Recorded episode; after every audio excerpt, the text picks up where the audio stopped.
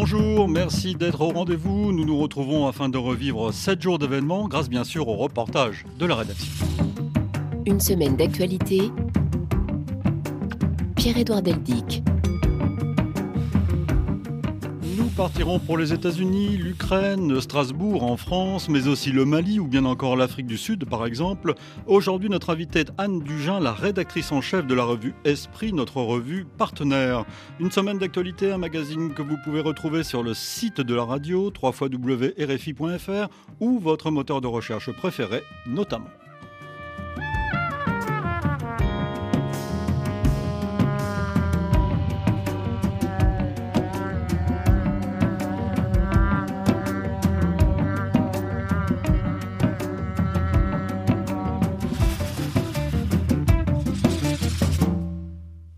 Avant d'écouter notre ami Anne Dugin, partons pour l'Indonésie, ce vaste pays et ses milliers d'îles. Il y en aurait plus de 16 000, l'archipel indonésien donc. Il faudra bientôt, quand nous nous demanderons quelle est la capitale, ne plus dire Jakarta, mais Nusantara, Vincent Souriau. Nusantara qui signifie archipel en indonésien, un terme souvent utilisé pour désigner l'Indonésie dans son ensemble, mais qui sera désormais celui de sa capitale, après qu'il a été choisi parmi 80 propositions par un panel de linguistes et d'historiens. Le pari du président Joko Widodo commence à prendre forme, lui qui avait annoncé ce déménagement en 2019 afin de décongestionner Jakarta, une ville à l'urbanisme chaotique qui croule sous les embouteillages et qui subit chaque année de très importantes inondations. En choisissant Kalimantan, la partie indonésienne de l'île de Bornéo, les autorités veulent aussi donner un coup de fouet à l'activité économique du centre du pays qui stagne depuis trop longtemps. La première pierre de ce chantier pharaonique à 32 milliards de dollars devait être posée en 2020, mais Covid oblige, il a fallu reporter. Le gouvernement espère s'installer dans sa nouvelle capitale d'ici 2024.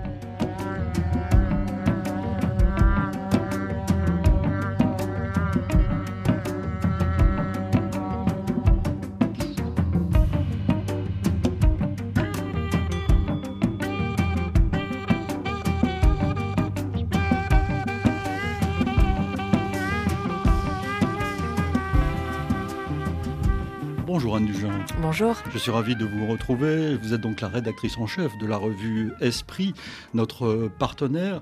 Euh, numéro double, janvier-février, c'est une tradition au début de l'année consacrée à Michel de Certeau. Alors je précise tout de suite que nous reviendrons sur Michel de Certeau prochainement dans le magazine Idée, mais euh, on peut en dire un mot déjà. Et j'ai envie de vous demander pourquoi vous avez voulu consacrer un, un numéro à Michel de Certeau dans cette revue Esprit dont le slogan est comprendre le monde qui vient. Il nous aide à comprendre le monde qui vient alors nous le croyons, en tout cas ça fait partie des raisons pour lesquelles nous avons eu envie de revenir euh, sur cet auteur d'abord, sur son œuvre ensuite. Il y a une raison euh, toute simple qui explique qu'on ait voulu y consacrer euh, un dossier, c'est que Michel de Certeau a été un proche de la revue Esprit, il y a écrit. Il a aussi eu une influence tout à fait déterminante sur un certain nombre d'auteurs de la revue notamment Olivier Mongin, qui a, qui a dirigé Esprit pendant longtemps, euh, Jean-Louis Schlegel, philosophe, sociologue des religions, euh, euh, est, très proche de nous et, auteur très régulier dans nos pages pour ceux qui, qui, nous lisent. Donc voilà, il y avait ce sentiment que Michel de Certeau avait été quelqu'un d'important et que, en regard finalement, aujourd'hui en France du moins, la notoriété de son œuvre est pas si grande que ça quand on, quand on compare, euh, et, vu de l'intérieur d'une revue où, où, un certain nombre de gens la connaissent bien, euh, quand, on, quand on a en tête son ampleur, euh, le nombre de sujets auxquels elle s'est affrontée. Et sa complexité Alors sa complexité, en effet, on, on, en dirait un mot. Aujourd'hui, Michel de Certeau est davantage lu aux États-Unis, en Amérique latine, et il a finalement une postérité pas si grande que ça en France.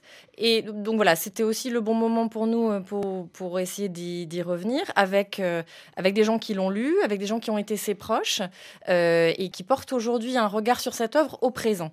Alors, en quoi elle nous a intéressés euh, maintenant?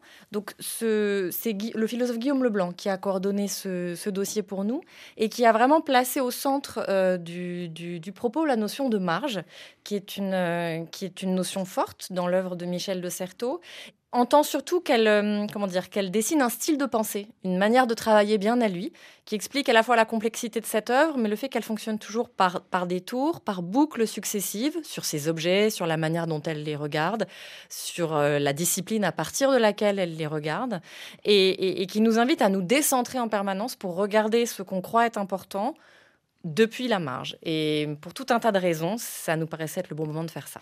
Anne Dugin, donc euh, Michel de Certeau, L'amour des marges, c'est le titre de ce dossier de, du numéro double janvier-février, mais il y a aussi plein d'autres choses dans ce numéro euh, qui est, traite à la fois de politique internationale et de politique euh, nationale, intérieure.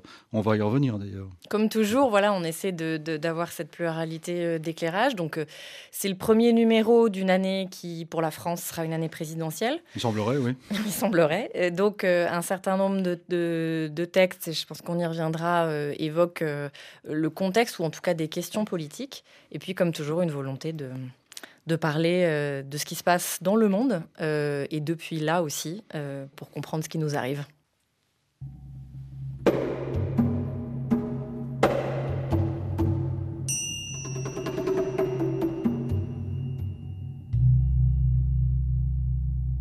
7 jours dans le monde. commençons justement notre tour de la planète, Anne, et partons pour Kiev, où avant ces discussions d'hier avec son homologue russe, Anthony Blinken, le secrétaire d'État américain, a rencontré les autorités ukrainiennes alors que la crise avec Moscou est à son paroxysme. À Kiev mercredi, Stéphane Sioran. À l'issue de ces consultations à Kiev, Anthony Blinken a déclaré que l'Ukraine faisait face à une menace sans précédent, selon ses mots, et à un risque d'invasion désormais imminent. Le responsable américain a également affirmé que la Russie pouvait mobiliser très rapidement deux fois plus de soldats que les quelques 100 000 actuellement observés. Il semble que les Occidentaux s'inquiètent du transfert de soldats et d'équipements russes en Biélorussie, non loin de la frontière ukrainienne. Les États-Unis se sont engagés à fournir à l'Ukraine encore plus d'armes défensives dans le cas où cette dernière serait attaquée. Mais Anthony est resté assez discret sur le type de sanctions qui pourraient être prises à l'encontre des Russes en cas d'agression militaire. Pendant ce temps, à Kiev, la vie continue de manière normale, en tout cas en apparence, car le mot guerre se met à occuper de plus en plus les discussions. Par exemple, la monnaie nationale, la grivna, a commencé à se déprécier fortement ces derniers jours, ce qui veut dire qu'une forme d'inquiétude monte dans et autour du pays. Ce mercredi soir, le président Volodymyr Zelensky a diffusé une vidéo sur les réseaux sociaux dans laquelle il exhorte ses concitoyens à ne pas céder à la panique. Et les discussions entre Russes et Américains au sujet de cette situation en Ukraine reprendront la semaine prochaine. Mercredi, le président américain Joe Biden a fait un point sur une année de présidence, 12 mois durant lesquels le président démocrate a subi quelques déconvenus à Washington. Guillaume Noda. Joe Biden n'aime pas particulièrement l'exercice et pourtant pendant presque deux heures il s'y est plié, expliquant même qu'il avait l'énergie pour rester encore plus longtemps. Il a défendu le bilan de sa première année de mandat, mais il est bien obligé de constater ses difficultés. Je comprends l'énorme frustration, la crainte et les inquiétudes face à l'inflation et au Covid. J'ai bien saisi. Ce que Joe Biden doit admettre aussi, c'est que deux réformes majeures sont bloquées au Sénat par sa propre majorité, et notamment son plan de dépenses sociales et climatiques. Uh, J'ai bon espoir que nous puissions obtenir des parties de larges ponts du plan de dépenses. Et je connais assez peu de choses qui ont été faites d'un seul coup. Je pense qu'on peut le découper en plusieurs parties, obtenir ce que nous pouvons maintenant et revenir plus tard pour obtenir le reste. Et c'est la même chose pour ces projets de loi pour protéger l'accès au vote, sauf que ça, les républicains ne le veulent absolument pas, et cela a surpris Joe Biden. Je n'avais pas vu venir un effort aussi vigoureux pour s'assurer que le plus important, c'était que le président Biden ne puisse rien faire. C'est le regret de sa première année. Pour la suivante, Joe Biden souhaite sortir davantage de la Maison-Blanche pour parler directement et reprendre contact avec les habitants du pays. Notez aussi que la Cour suprême a ouvert la voie mercredi au transfert de documents liés aux agissements de Donald Trump. Le 6 janvier 2021, la commission d'enquête parlementaire chargée de faire la lumière sur son rôle dans l'assaut sur le Capitole, donc, la plus haute juridiction des États-Unis a rejeté à une majorité de 8 juges sur 9 la la tentative de l'ancien président de maintenir la confidentialité des archives de la Maison-Blanche. D'autre part, Ivanka Trump, la fille de l'ancien président américain, a été invitée jeudi à témoigner devant cette commission parlementaire.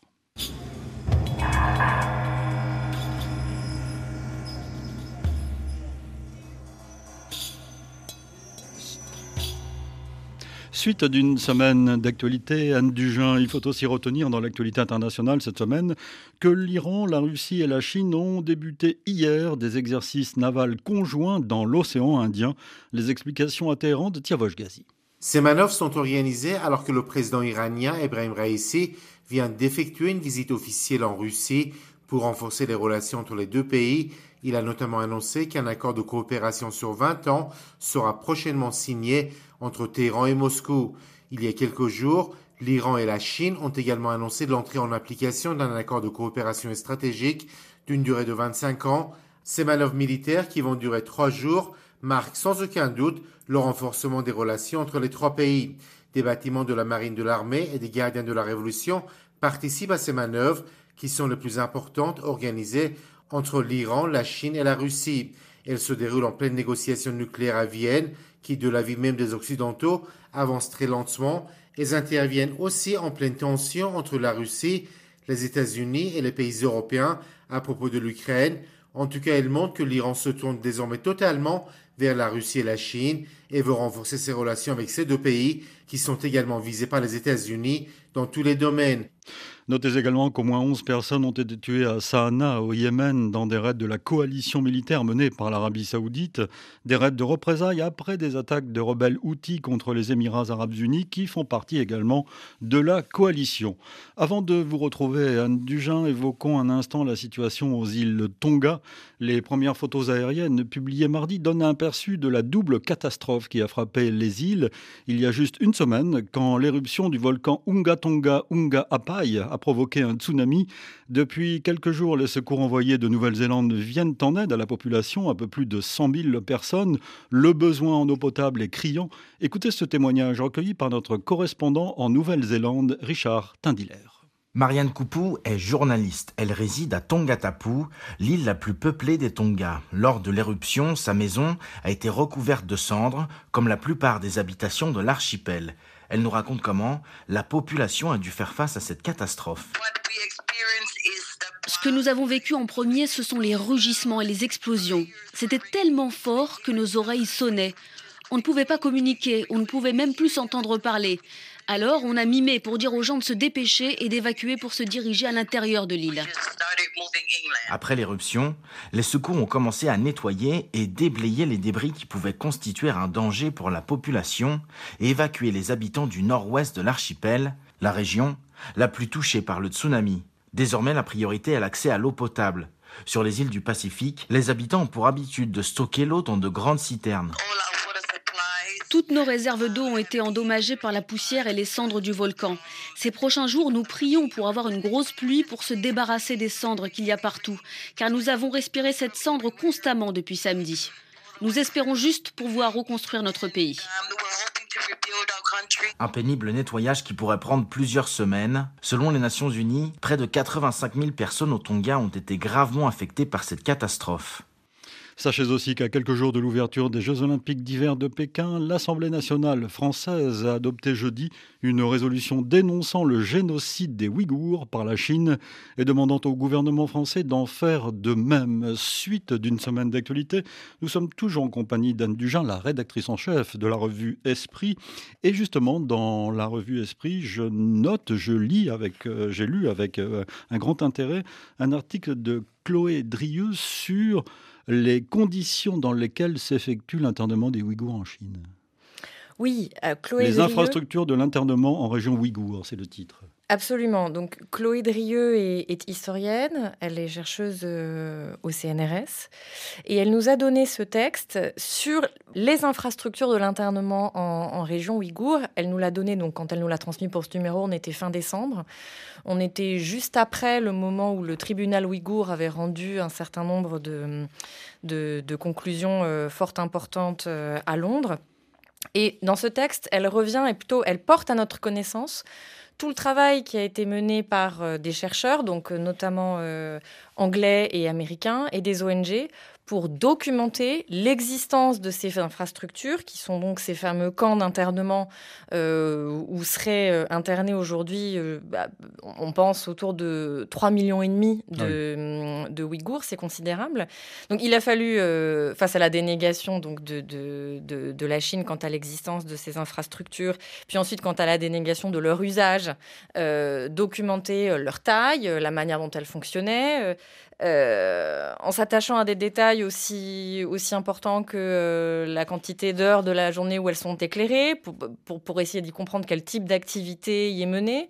Et puis à partir des rares témoignages qu'on a de gens qui en sont sortis, euh, estimer le nombre de personnes qui sont retenues prisonnières, le nombre de personnes par cellule. Enfin, finalement, un travail de fourmi, un travail de documentation patient dont on sait qu'il est toujours nécessaire en cas de suspicion euh, de crimes contre l'humanité. Il faut les documenter, il faut faire la preuve de ce qui se passe euh, dans un contexte où certains vont toujours chercher euh, à le nier.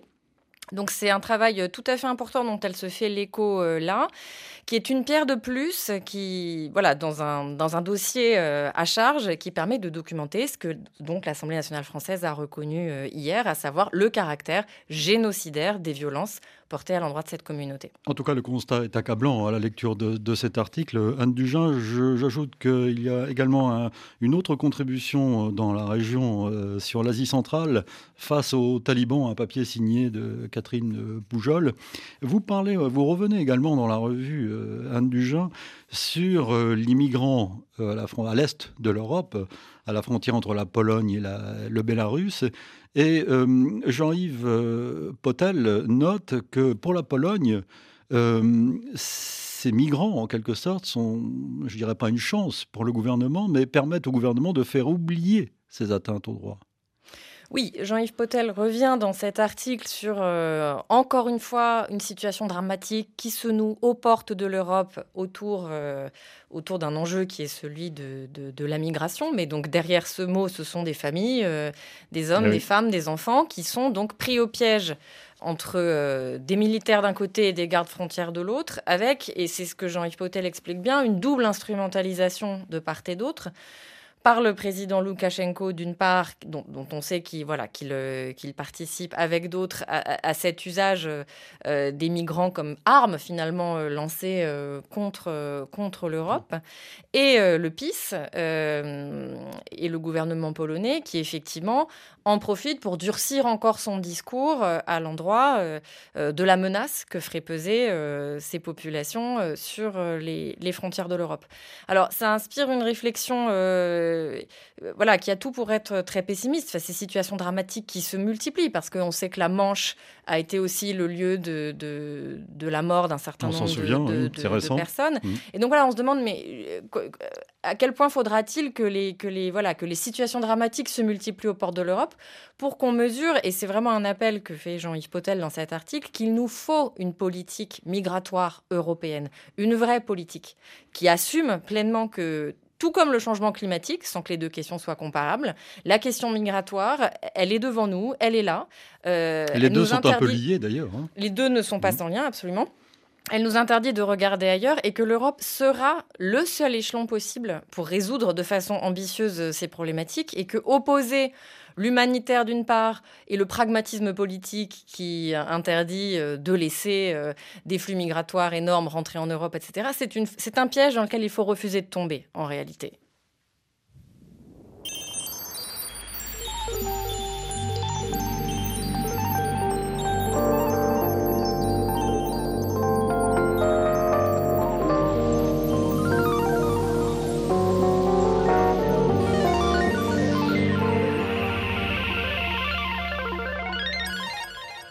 Une semaine d'actualité. Et arrêtons-nous en France maintenant, Anne Dugin, la France qui préside, on le sait, pour six mois le Conseil de l'Union européenne. Mercredi, le président Emmanuel Macron a répondu aux questions des députés européens, justement, députés français notamment, dont un est candidat à l'élection présidentielle à Strasbourg, Anthony Latier. Il est le seul candidat à la présidentielle à être aussi député européen. L'occasion est trop belle pour l'écologiste Yannick Jadot d'installer un face-à-face avec le président Macron. Notre Europe ne sera jamais la vôtre, celle du renoncement climatique, celle du glyphosate, celle de la circulation sans entrave des biens, des services et de la finance, mais des murs, des barbelés, des miradors et les humiliations pour les femmes et les hommes. S'ensuit un échange musclé entre le président du Rassemblement national, Jordan Bardella, et le chef de l'État. Alors que la France a besoin de rayonner de nouveau pour exprimer sa puissance, vous avez éteint sa lumière pour la France, mais aussi pour l'Europe. Il est vital que votre mandat reste unique. Vous avez quand même, je, je dois le saluer, très méthodiquement dit n'importe quoi sur tous les textes européens que nous pouvions signer. Bis repetita avec l'intervention de l'élu insoumise Manon Aubry. L'histoire jugera l'occasion manquée de votre présidence française de l'Union européenne, sacrifiée sur l'autel de votre ambition personnelle. Vous avez dit, je vous cite, la présidence française de l'Union européenne ne doit pas être un marchepied électoral. Et je pense que vous avez tout à fait raison. Donc, à plusieurs ici, vous avez eu raison de ne pas le faire. 3h30 d'échanges, en partie parasités donc par la campagne électorale française. À la sortie, les eurodéputés non français expriment leur agacement. Le chef de l'État, lui, s'éclipse, refusant de répondre aux questions des journalistes en conférence de presse. Alors effectivement, cette passe d'armes, ces interpellations franco-françaises au sein du Parlement européen n'ont pas plu aux élus des autres pays. Pierre Benazet. Ce mercredi à Strasbourg, les Verts, les Insoumis et le Rassemblement national ont été mis en avant par leurs groupes respectifs, mais cette pratique pourrait prendre du plomb dans l'aile car l'invasion de la campagne présidentielle française dans l'hémicycle européen a fait grogner une grande partie des eurodéputés. Les interventions de l'insoumise Manon Aubry ou de l'écologiste Yannick Jadot ont dû être interrompues par la présidente du Parlement. Un député vert allemand a même été jusqu'à regretter que son camarade français prononce un discours de campagne à la tribune. On n'est pas dans un meeting, a lancé un autre eurodéputé. Plusieurs en Europe regrettent que ce débat, pris en otage par la présidentielle française, n'ait pas permis d'aller plus loin sur les dossiers de fond, puisqu'en réalité les priorités de la France pour ces six mois étaient déjà connues. C'est par exemple le cas de l'inscription du nucléaire parmi les énergies éligibles au financement vert, une question qui méritait plutôt d'être vue sous l'angle du débat entre les différents pays de l'Union. De même qu'en Europe centrale, on aurait aimé pouvoir approfondir le débat sur l'état de droit. Campagne pour l'élection présidentielle suite. Jean-Luc Mélenchon, candidat à l'élection présidentielle, donc a donné dimanche un grand meeting au parc des expositions de Nantes, dans l'ouest de la France. Ce meeting, annoncé par la France insoumise comme une première mondiale, se différenciait par ses murs d'écran géants et sa diffusion d'odeurs, oui, d'odeurs, Aurélien de Vernois. La mer Jean-Luc Mélenchon jubile. Autour de lui, l'assistance regarde les flots l'entourer via les quatre murs d'images formant la salle. Dans l'air, une petite odeur iodée tente de passer la barrière des masques. Bienvenue dans le premier meeting immersif. Il fallait que ce soit un coup d'éclat. Et c'est ce que nous sommes en train de faire. Mais n'allez pas dire qu'il s'agit d'un gadget. Jean-Luc Mélenchon le répète, cette expérience est un outil pour faire passer ses idées.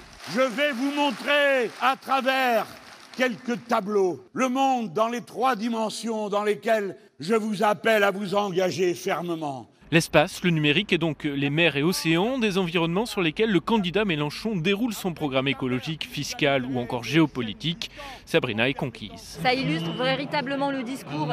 Donc forcément, euh, on capte tout de suite de quoi il s'agit. Mais l'ambition est aussi stratégique. De nombreux jeunes sont dans la salle, un électorat que le candidat Mélenchon veut séduire avec son côté technophile. Mission réussie avec Sakib. Je m'attendais plus à un truc euh, où il fait que parler, un peu nul. Mais non, vraiment là j'ai aimé, c'est mon premier meeting, je pense euh, à le revoir. Un meeting pensé également pour Internet. Près de 15 000 personnes l'ont suivi sur YouTube. Une manière pour Jean-Luc Mélenchon de dribbler la situation sanitaire qui continue d'handicaper la campagne.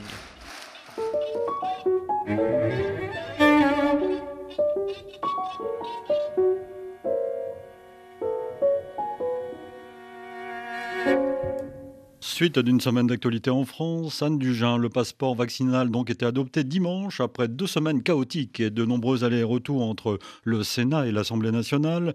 Cette loi qui renforce les outils de la gestion de la crise sanitaire est le douzième texte sanitaire depuis mars 2020. Paradoxe, jeudi, le Premier ministre Jean Castex a annoncé de prochains allègements des contraintes sanitaires. À compter donc du mercredi 2 février, tous les équipements, notamment sportifs et culturels, qui accueillent du public assis pourront retrouver un fonctionnement à pleine capacité, sans jauge, en respectant cependant l'obligation du port du masque. À cette même échéance, le télétravail ne sera plus obligatoire mais restera recommandé en laissant aux entreprises le soin de maintenir le bon niveau dans le cadre de leur dialogue social interne. Le port du masque ne sera plus exigé en extérieur. À compter du mercredi 16 février, nous lèverons les autres mesures. La consommation dans les stades, les cinémas ou les transports sera à nouveau autorisée. Les concerts debout et la consommation debout dans les bars pourront reprendre. Les discothèques pourront rouvrir. Et puisque nous parlons de la France, notez que demain, dans notre magazine Idées, nous serons en compagnie du politiste Jérôme Fourquet. Avec lui, nous brosserons un portrait de la France, en quelque sorte, France de 2022, qui s'est métamorphosée depuis 30 ans. Demain dimanche, donc, 16h10 heure de Paris, 15h10 temps universel. J'ajoute aussi dans l'actualité française politique cette semaine, enfin politique entre guillemets, euh, la polémique autour du ministre français de l'Éducation, Jean-Michel Blanquer, déjà fortement contesté par les enseignants, qui lui reprochent la gestion du Covid-19 à l'école, il s'est retrouvé fragilisé mardi avec la révélation par la presse qu'il se trouvait à Ibiza à la veille de la rentrée des vacances scolaires. C'est depuis ce lieu de villégiature que le ministre a dévoilé à la presse le nouveau protocole sanitaire pour les écoles à la veille seulement euh, de la rentrée. Vous écoutez RFI, vous avez raison. Suite d'une semaine d'actualité, nous sommes toujours en compagnie d'Anne Dugin, la rédactrice en chef de cette vénérable revue dont le slogan est, je le rappelle parce que je l'aime bien, comprendre le monde qui, qui Si nous parlions euh, politique, c'est ce que vous faites dans ce, double numéro, Anne Dugin, avec d'abord un, papier sur les partis euh, politiques euh, aujourd'hui qui se sont transformés, les, les partis mouvements, dit Rémi Lefebvre. Voilà, Rémi Lefebvre, qui est politiste, nous, nous propose euh, cet article en forme d'enquête, en fait, euh, qui s'intitule Que sont devenus les partis mouvements? Et en fait, il y en a deux, des, des, partis mouvements. Enfin, il, pourrait y en avoir trois si on incluait le Rassemblement national dans la, dans la mue qu'il a eue euh, au cours de cette dernière décennie. Mais ce que Vincent Lefebvre, Rémi Lefebvre, pardon, appelle ici les partis mouvements, ce sont La République En Marche, d'une part, la mhm. France Insoumise, d'autre part. en tant qu'en 2017, ils, ils étaient euh, euh, exemplaire ou, archétypique d'une forme de ce qu'on a cru pouvoir être une forme de renouvellement euh, des partis politiques conçus comme des plateformes, d'abord qui ne sont pas, hein, qui ne se revendiquent pas comme des, comme des partis politiques, conçus par leurs dirigeants euh, comme des plateformes et porteurs d'une idée de renouvellement des modalités de la participation. Alors euh, l'extrait que vous avez passé sur le dernier meeting de Jean-Luc Mélenchon euh, en donnait, en fait, montrait, montrait bien quelles étaient les dimensions de ça, le numérique, la forte personnalisation. Il manquait les odeurs. Il manquait, ça c'est nouveau, voilà. Euh, et finalement, le, le, désir d'élargir une base à travers des formes d'adhésion plus faciles, euh, par Internet, euh, en quelques clics on devient adhérent, qui ne sont pas du tout les formes de la, de la militance traditionnelle telle que le, connaissaient ces partis. et voilà, qui était, qui était porteuse en 2017 d'un espoir de renouvellement des, des formes de la participation politique. Et Rémi Lefebvre s'interroge sur, voilà, que sont-ils devenus? C'est un travail très fouillé à partir de dizaines d'entretiens qu'il a menés avec des responsables cadres de ces différents euh, mouvements. Et le bilan est que, euh, à l'aube d'une nouvelle échéance présidentielle, ce qui est très clair, c'est que euh, voilà l'ambition qui était celle de ces partis mouvements d'un autre genre, euh, est indissociable de, euh, du lancement euh, sur orbite présidentielle de leurs dirigeants, qu'il s'agisse d'Emmanuel Macron ou qu'il s'agisse de Jean-Luc Mélenchon. Ce sont des structures où le pouvoir reste extrêmement centralisé. Il l'est d'autant plus que les militants, en réalité, ont très peu de pouvoir. C'est-à-dire l'adhésion est facile, mais il y a peu de droits du, militant, il y a peu de devoirs. Et, finalement, on voit bien dans le cas de la France insoumise comment, à l'aube de cette nouvelle échéance présidentielle, un regain de mobilisation euh, est un petit peu perceptible. Mais donc, on retrouve la fonction plateforme de lancement de cette forme politique qui finalement c'est peu institutionnalisé, c'est peu territorialisé euh, et n'est pas en ce sens un parti euh, traditionnel. Et d'ailleurs dans son article, Anne Rémy Lefebvre cite un, membre du bureau exécutif de La République en marche qui dit, c'est assez cynique, qui dit ceci, le parti c'est surtout un carnet de chèques, des locaux et dans une moindre mesure des militants pour faire campagne le jour venu. Voilà, qui sont mobilisables euh, euh, à la demande euh, très, très rapidement. On sait notamment que dans, dans le cas de la France insoumise, il y a des troupes derrière mhm. qui sont capables d'agir vite, de se mobiliser fort. Mais le parti comme boîte à idées, le parti comme, comme hiérarchie de cadres qui s'organisent, qui maillent un territoire, qui, qui animent des sections locales, tout ça, a disparu. Tout ça a disparu.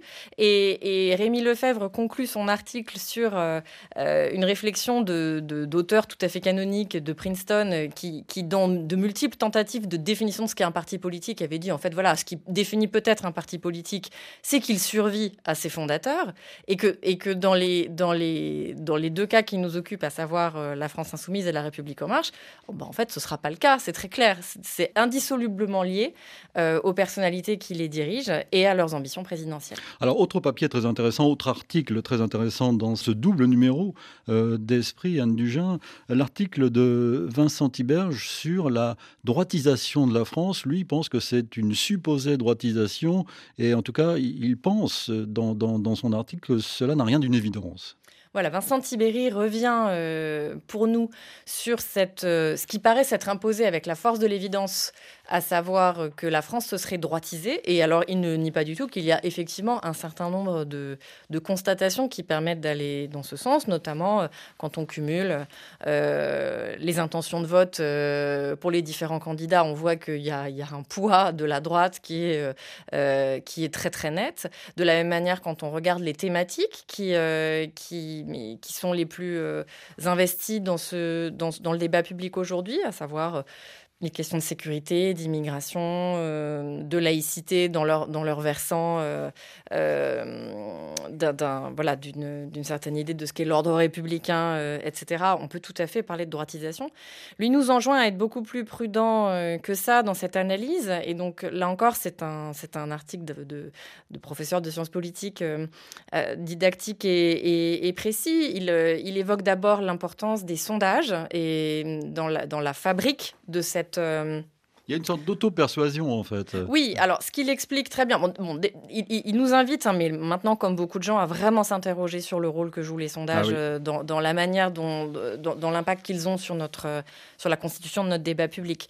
Ce qu'il montre en un mot, et qui est, qui est assez convaincant, c'est que la plupart des sondages sont réalisés à partir des réponses de gens qui se disent sûrs d'aller voter, ce qui est, ce qui est somme toute assez logique sur un plan méthodologique. Sauf que les personnes sûres d'aller voter euh, ne sont pas représentatives de tout le corps électoral. Euh, dire. On les trouve beaucoup plus nombreuses euh, dans les cohortes, dans les classes d'âge les plus âgées et chez des électeurs, dans les classes plutôt supérieures. Et, et, tout ça a tendance à surreprésenter les gens qui penchent plutôt à droite.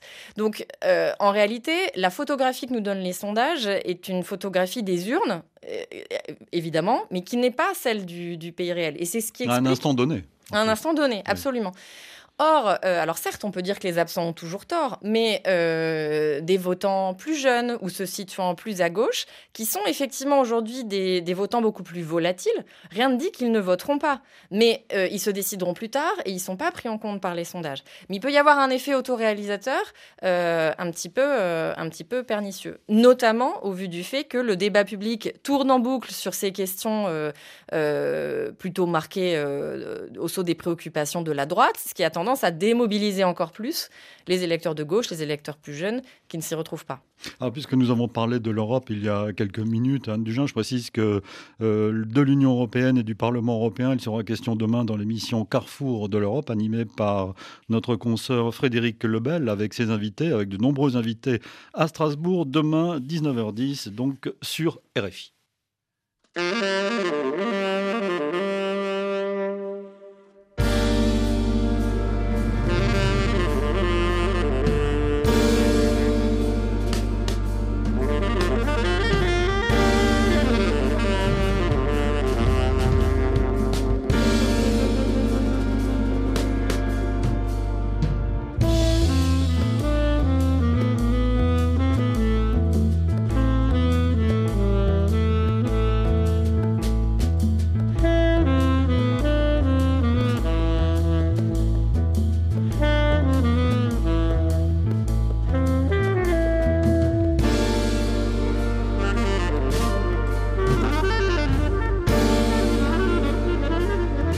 Écrire par courriel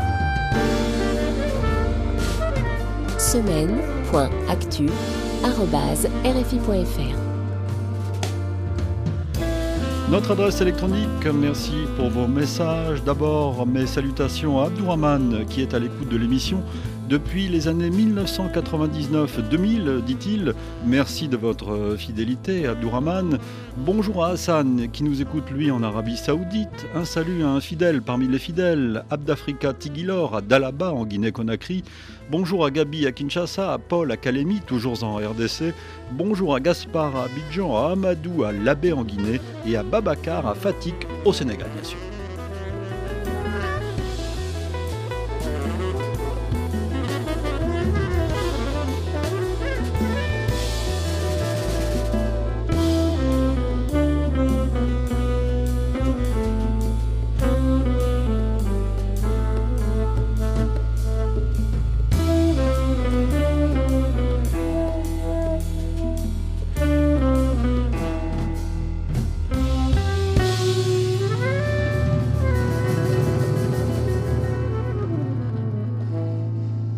Semaine d'actualité, Pierre-Édouard Deldic. Partons pour le Mali, Anne Dugin, après le décès de l'ex-président malien Ibrahim Boubacar Keïta, dit Ibeka, dimanche à Bamako. Il a dirigé le pays de 2013 à 2020, à une époque très importante, donc portrait brossé par Serge Daniel à Bamako. Ibeka. Il était plus connu par ses initiales que par son nom, Ibrahim Boubacar Keïta. Dans deux semaines, il s'apprêtait à fêter ses 77 ans. Des amis, des parents lui réservaient une surprise et n'aura malheureusement pas lieu. D'un commerce agréable, celui qui a dirigé le Mali de 2013 à 2020 était d'abord un amoureux des livres et des écrivains, surtout de langue française. Il est tombé très tôt dans le marigot politique, étudiant en France. Il a milité à la FEANF, la Fédération des étudiants d'Afrique noire. Au Mali, après avoir dirigé une ONG, très tôt, il a tâté de la politique. Ancien ministre des Affaires étrangères, il a gravi les échelons grâce à son mentor en politique, l'ancien président malien Alpha Omar Konaré. Ce dernier le nommera Premier ministre de 1994 à 2000. C'est durant cette période qu'il a gagné véritablement ses galons d'homme d'État. Mais les deux hommes vont se brouiller Ibeka, comme pour solder les comptes, nous dira un jour dans sa résidence cossue de Bamako, il est décédé. Citation, je dois beaucoup à Alpha Omar Konaré et il me doit également parce qu'avec moi, il n'a pas eu affaire à un manchot. 2013, la chance lui sourit, il est élu président de la République et réélu cinq ans plus tard.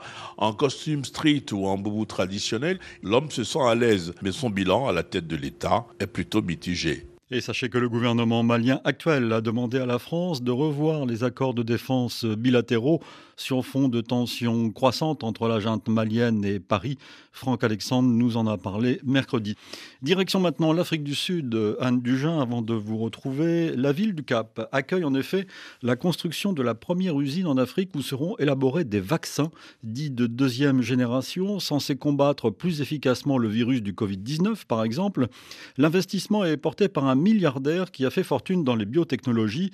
Cet entrepreneur est né à Port-Elizabeth en Afrique du Sud et c'est dans son pays natal qu'il voulait investir pour mettre fin à l'inégalité vaccinale qui a été révélée, on le sait, par la pandémie. Il qualifie d'ailleurs cette situation d'apartheid vaccinal, tout comme le président Cyril Ramaphosa à Johannesburg, Romain Chance. Objectif 1 milliard de doses par an d'ici 2025, des vaccins contre le Covid bien sûr, mais aussi contre le VIH, la tuberculose et le cancer, grâce à un transfert de technologie opéré par les entreprises de Patrick Soon-Chiang, l'investisseur. Nous avons développé un nouveau vaccin, un vaccin de deuxième génération, et nous voulons le fabriquer en Afrique pour l'Afrique et l'exporter dans le monde entier.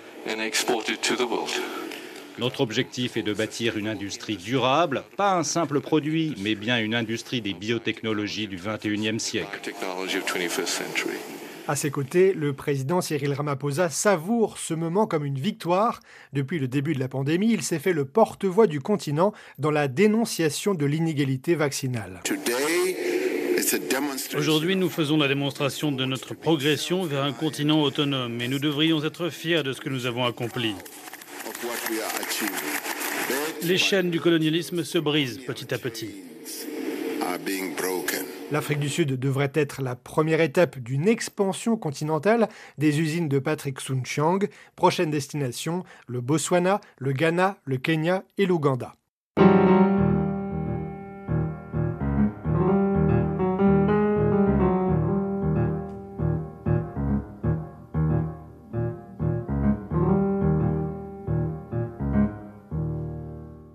7 jours en Afrique.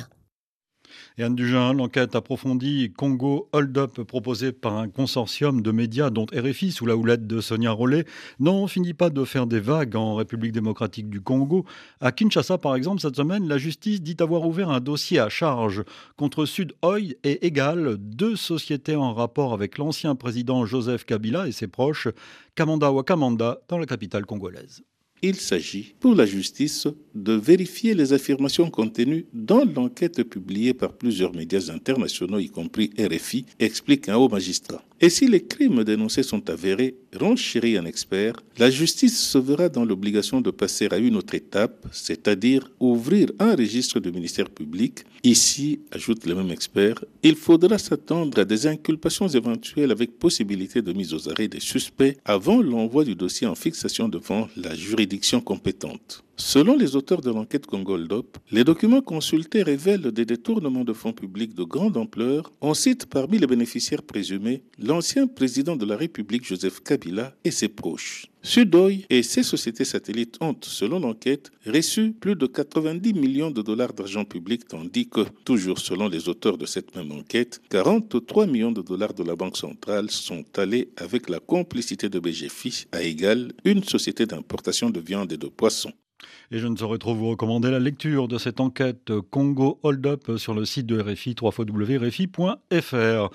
Terminons notre voyage en Éthiopie. Anne Dugent, je vous sens très attentive, vous écoutez tout cela avec beaucoup d'attention, pour parler d'une opération baptisée Le Grand Retour, sur laquelle mise le Premier ministre Abiy Ahmed pour redorer son image. Plus d'un an après le début de la guerre civile et la catastrophe humanitaire au Tigré, la diaspora est venue en nombre, notamment des États-Unis, pour la saison des fêtes orthodoxes. Reportage de Noé Hocher-Baudin à Gondar, où avait lieu l'épiphanie mercredi. Michael Salé-Mariam a fait le voyage de Californie jusqu'à Gondar pour assister aux fêtes de Timkat, l'épiphanie orthodoxe. Je n'étais pas censé venir, mais après l'appel du Premier ministre, je me suis décidé. Il nous a demandé de nous rendre ici pour montrer au monde qu'Addis Abeba et l'Éthiopie en général sont en paix maintenant, malgré la guerre. Tadessé a lui 34 ans, il n'était pas revenu en Éthiopie depuis 2010. Nous sommes venus avec deux valises pleines de médicaments que nous avons distribués en région Afar et Amara. C'est qu'on se doit d'aider les zones dévastées par la guerre. Plus qu'une simple aide humanitaire, c'est un véritable investissement de long terme que demande le Premier ministre à sa diaspora, Michael Saleh-Mariam. J'ai des amis de la diaspora qui investissent dans l'immobilier ou qui créent des entreprises. C'est une question de temps. Certains d'entre nous sont à l'étranger depuis près de 40 ans, mais cette année, nous nous sommes joints à notre peuple. Récemment exclu d'un traité de libre-échange par Washington, le gouvernement éthiopien cherche à attirer des devises étrangères via sa diaspora.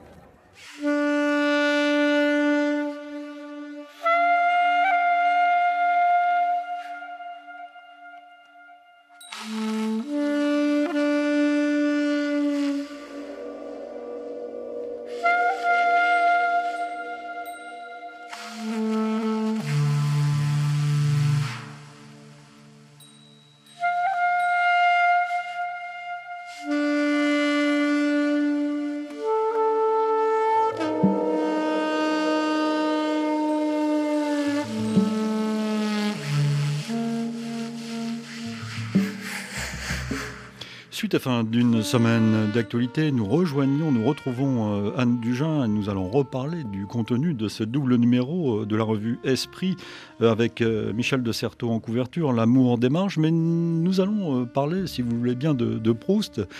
2022, c'est l'année Proust, 100 ans après la mort de, de l'auteur de La recherche du temps perdu avec un article fort intéressant euh, dans votre revue, dans la partie culturelle, parce que vous traitez aussi beaucoup de, culture, avec un grand cas. Avec un grand cas, exactement. Oui, c'est Jean-Louis Schlegel qui nous propose euh, sa lecture en, ouverture de notre rubrique culture ce mois-ci. Sa lecture d'un cahier de Lerne, euh, tout juste consacré à Proust. Et ça nous paraissait être une bonne occasion, effectivement, pour ouvrir l'année qui est, comme vous le disiez, celle du centenaire de la disparition de, l'écrivain. Euh, une bonne occasion de la, remettre en perspective. Alors, comme, tous les cahiers de Lerne, la spécificité de cette publication, c'est qu'elle elle, elle, offre un regard croisé, qui est à la fois un regard littéraire, un regard historique, euh, un regard y compris à la fois sociologique et esthétique sur euh, ce personnage, sa vie, son entourage, ce qu'il a cherché à faire, mais aussi euh, tout simplement euh, son œuvre. cette œuvre écrite dans une chambre, en étant malade, et, et, quelle œuvre. Et donc Jean-Louis Schlegel déplie les différents arrière-plans de ce que, que, nous, que nous donne à voir ce, ce cahier de Lerne, pour finalement une, une réflexion sur cette œuvre qui est qui est, qui, voilà, qui est tellement massive euh, aujourd'hui. Dont on, dit souvent que, voilà, que c'est la naissance du roman moderne, euh, que, que c'est là que, que ça se joue, et qui est finalement une, une vraie perspective sur, ce qu'est notre, notre, modernité. Puisque nous parlons de littérature, écrivez-vous de la poésie en ce moment? On avait fait avec vous il y a quelques mois euh, une émission sur la poésie. Euh, au compte-goutte. Quand le temps vous le permet euh, Voilà, on va dire ça.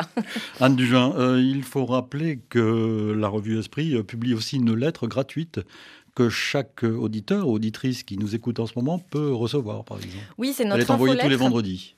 C'est notre infolettre, en effet, qui part tous les vendredis soirs.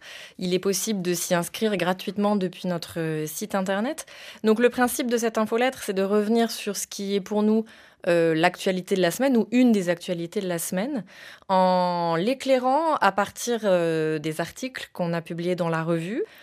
Il y a peu sur ce sujet, ou il y a beaucoup plus longtemps, euh, depuis la perspective qui est celle de nos archives, euh, avec le pari que beaucoup de textes euh, qui ont été écrits il y a 10, 15, 20, 30 ans ou plus, nous offrent des regards, des lumières qui restent pertinentes et qui éclairent peut-être sous un jour un peu différent ce, ce qui est notre actualité aujourd'hui. Donc cette semaine, nous reviendrons sur la situation actuelle dans les Balkans. Sujet région du monde euh, explosive, euh, comme on le sait. Merci Anne Dujin. Merci à vous. Le numéro double 480-482 pour être précis du magazine Esprit est donc dans les kiosques. Je rappelle que vous avez également un site fort intéressant, esprit.presse.fr, je crois, c'est cela? C'est ça. Une semaine d'actualité réalisée bien sûr par Vanessa Rovensky. Nous vous donnons donc rendez-vous demain dimanche pour le magazine ID. Et dans la perspective de l'élection présidentielle, nous nous sommes demandé à quoi ressemblait la France qui va élire son président dans quelques semaines. Et nous serons en compagnie du politiste Jérôme Fourquet, auteur de livres qui font autorité désormais sur la France d'aujourd'hui. Demain dimanche, 15h10 temps universel, 16h10 heure de Paris. Bon week-end, bonne semaine. Dans un instant, nouveau journal sur RFI.